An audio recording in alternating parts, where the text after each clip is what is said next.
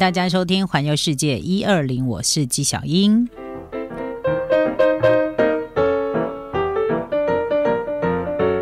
今天介绍的是爱媛县，呃，今天介绍这爱媛县，光是一个爱媛县，它就有四，呃，今天要推荐十四个景点给大家哈。那刚刚我们有介绍到了道后温泉嘛，那接下来我们要介绍的是爱媛县的松山城。那松山城呢？它就顾名思义，位于爱媛县的松山市，而且它就在松山市的市中心。那它是丰臣秀吉的家臣哦，加藤家明，他在呃西元的一六零二年的时候所打造的一个城堡。然后呢，坐落在标高有一百三十二公尺的圣山之上。那他们日本人又称它为金龟城或者是圣山城。那目前呢，这个松山城的地理位置，在日本的古时候呢，在当下它有一个。易守难攻的优点，但是呢，经过了这个岁月的流逝，现在呢，登城的旅客都是用缆车去体验登城的乐趣，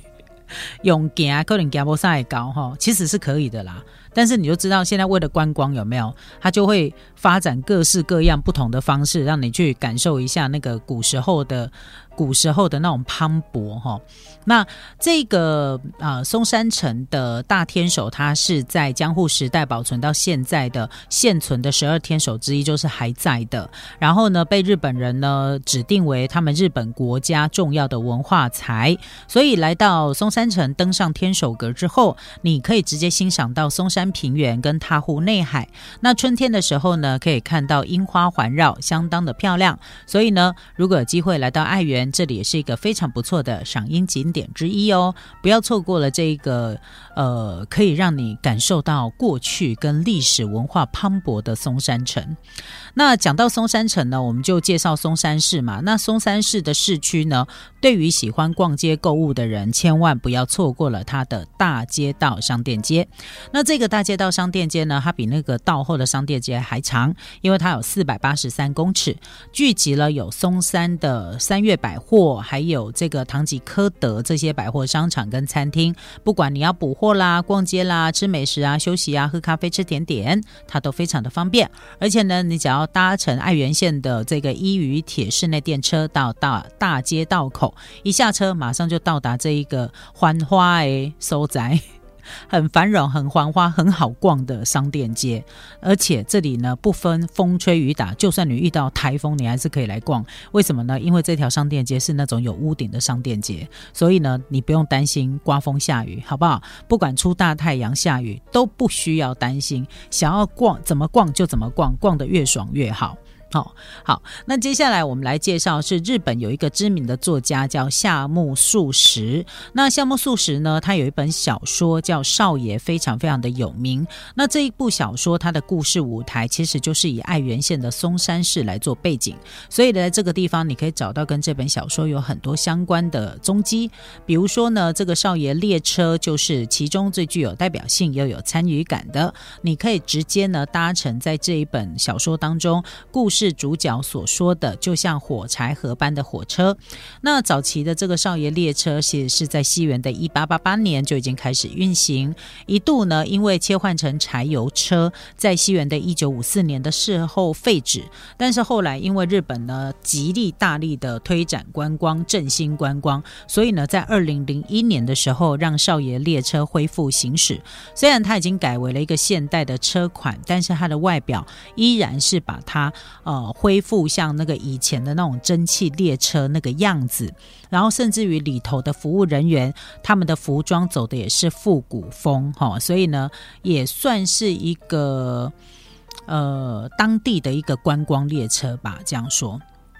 好，那接下来呢，还有另外一个观光列车也很值得跟大家来介绍，就是从二零一四年的时候开始行驶的，叫《伊予滩物语》。那它是最能够代表四国地区的观光的观光列车之一，它就运行于羽站线的松山站到伊予大洲站以及呢八幡滨站之间。那它以代表夕阳的茜色，代表太阳与爱媛所产的蜜柑的金黄色，这两节的暖车系车厢组成。不仅呢，你在这一条这个铁道上呢，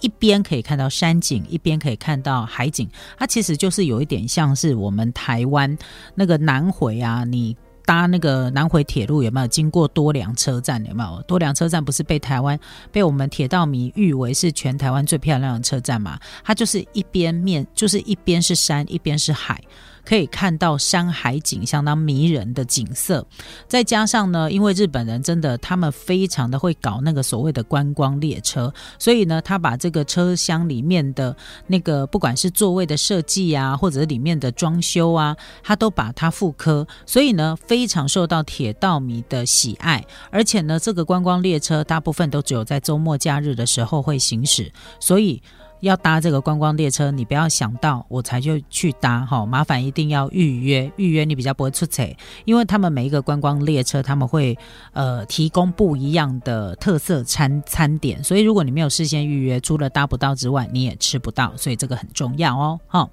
那接下来介绍是日本人誉为最美的海景车站，叫做下滩站。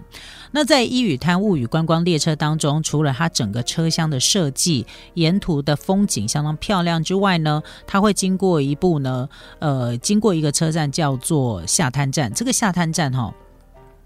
它就是被日本人誉为是最漂亮的一个无人车站，因为它直接就是面海。面山又面海，然后再加上它非常像知名的吉普力动画的作品《神影神隐少女》当中，千寻跟无脸男搭乘海上列车的那一个幕，所以呢是变成了是一个不可错过的一个人气的打卡景点。那当然，如果你没有预约到观光列车也没有关系，因为你也可以。搭乘普通电车，普通的电车一样也可以到达这个下滩站啦。不过我要先讲下滩站因为波浪，它就是一个无人车站，所以如果你不是很离，没有看过《神隐少女》，不是很了解那个这一个，呃，很不是很了解它那一个故事的背景的话呢，你没有去也没关系啦。它或者是你是把它站在一个欣赏海景这样的一个角度来安排，我觉得也不错啊。那接下来我们介绍的是大洲城。大洲城呢，其实它风景相当的迷人。好，那这个大洲城呢，它一样也是在爱媛县当中的一个城堡，只是呢，它是在江户时代初期就已经建好的，但是它曾经被破坏过。它在西元的一八八八年的时候遭到了解体，可是呢，因为当地民众啊，对于呃这个就是。当地民众呢，对于这个大洲城，其实我觉得有一种特殊的情感，所以呢，他们就在呃长期的争取之下。最后呢，他们就运用了传统工法跟日本国产的木材，在二零零四年的时候重新复原了这一个大洲城。然后在二零零六年的时候，也被选为是日本的一百大名城之一。那现在呢，这一个复刻的大洲城呢，它在馆内有展示一些珍贵的文物史料的模型。然后来到它的天守阁，依然可以欣赏得到相当漂亮的爱媛县风景。好，那讲到了秋天赏枫呢，就一定要介绍在爱媛县当中相当知名的一个，呃，相当知名的一个赏枫景点，它就位于在大洲城的大洲市哦。那这个地方呢，一直有被人家称之为是伊予小京都。的美称哈，所以如果你想要感受一下那个不一样的日式古典风情，很古典的那一种哦，你就一定要来到大洲市的这个卧龙山庄。这个卧龙山庄呢，它一边呢比邻着卧龙渊，然后在明治时期的时候呢，它是一个当时的富商哈叫河内隐次郎所打造的一个宅邸。那卧龙这个词呢，是源自于蓬莱山貌，像卧的龙在建筑当中加入了茶室的风格。以前那个古时候的日本的有钱人商人，他们很喜欢就是枯山水，然后呢，他们的宅地都会呃把它打造的非常的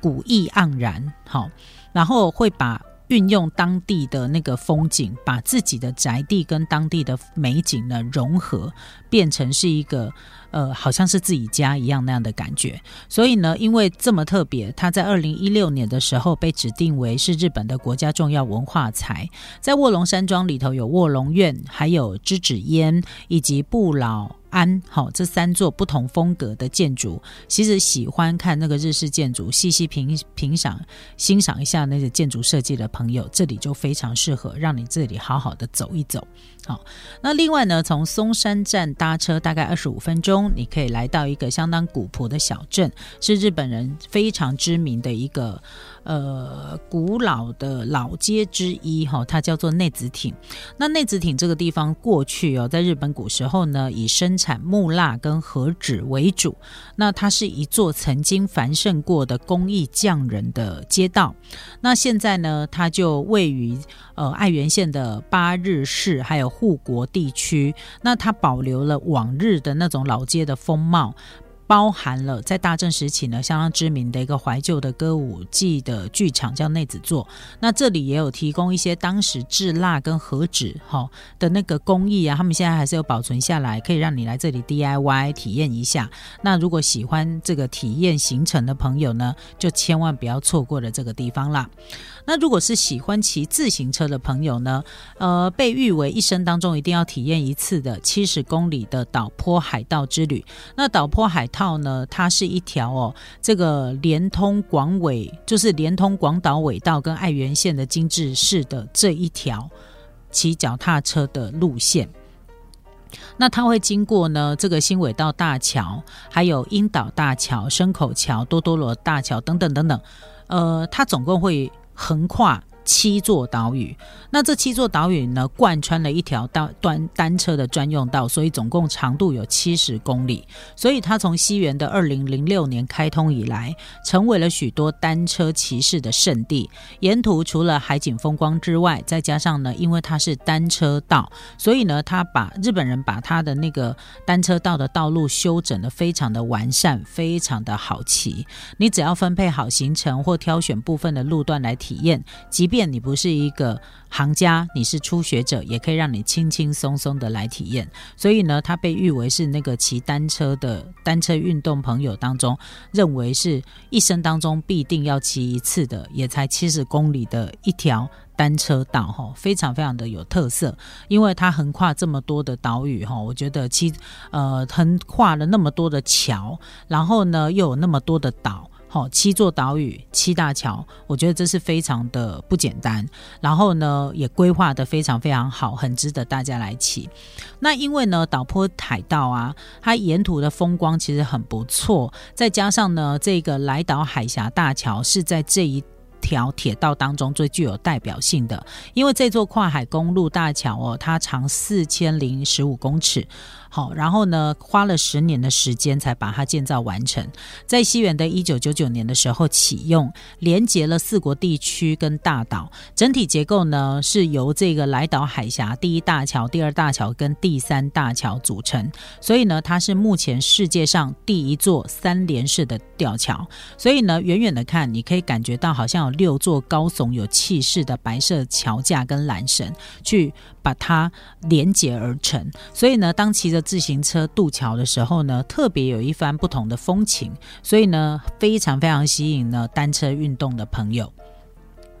接下来介绍是它爱媛县非常知名的精致毛巾。他们除了那个道后温泉之外，再来就是精致毛巾。你只要跟日本人问说你们毛巾产地最有名的地方在哪里，他一定会跟你讲精致毛巾。就好像你在台湾问人家说毛巾产地最有名的地方在哪里，我们一定会讲护卫，是一样的道理。所以精致毛巾跟护卫毛巾其实是有。姐妹的关系哦，好，为什么这样说呢？因为他们都是各自就是在自己的国内呢非常知名的毛巾产地。